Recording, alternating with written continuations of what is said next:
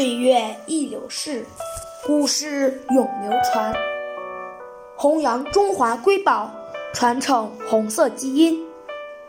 我是中华少儿故事大会今日讲述人刘基哲，一起成为更好的讲述人。今天我给大家讲的故事是《故事大会红色经典故事》第六集：朱德不愿换房。今天我给大家讲一个开国领袖朱德爷爷的故事。红军部队来到新县南治水村，暂时住在老乡家里。房东有四间房，朱总司令住在南边一间简陋且光线不好的屋子。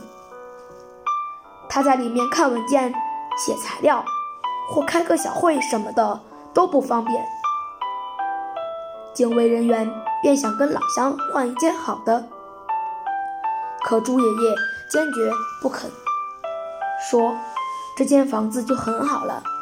老乡家有老人、小孩，还有个媳妇要生孩子，住房也不宽裕。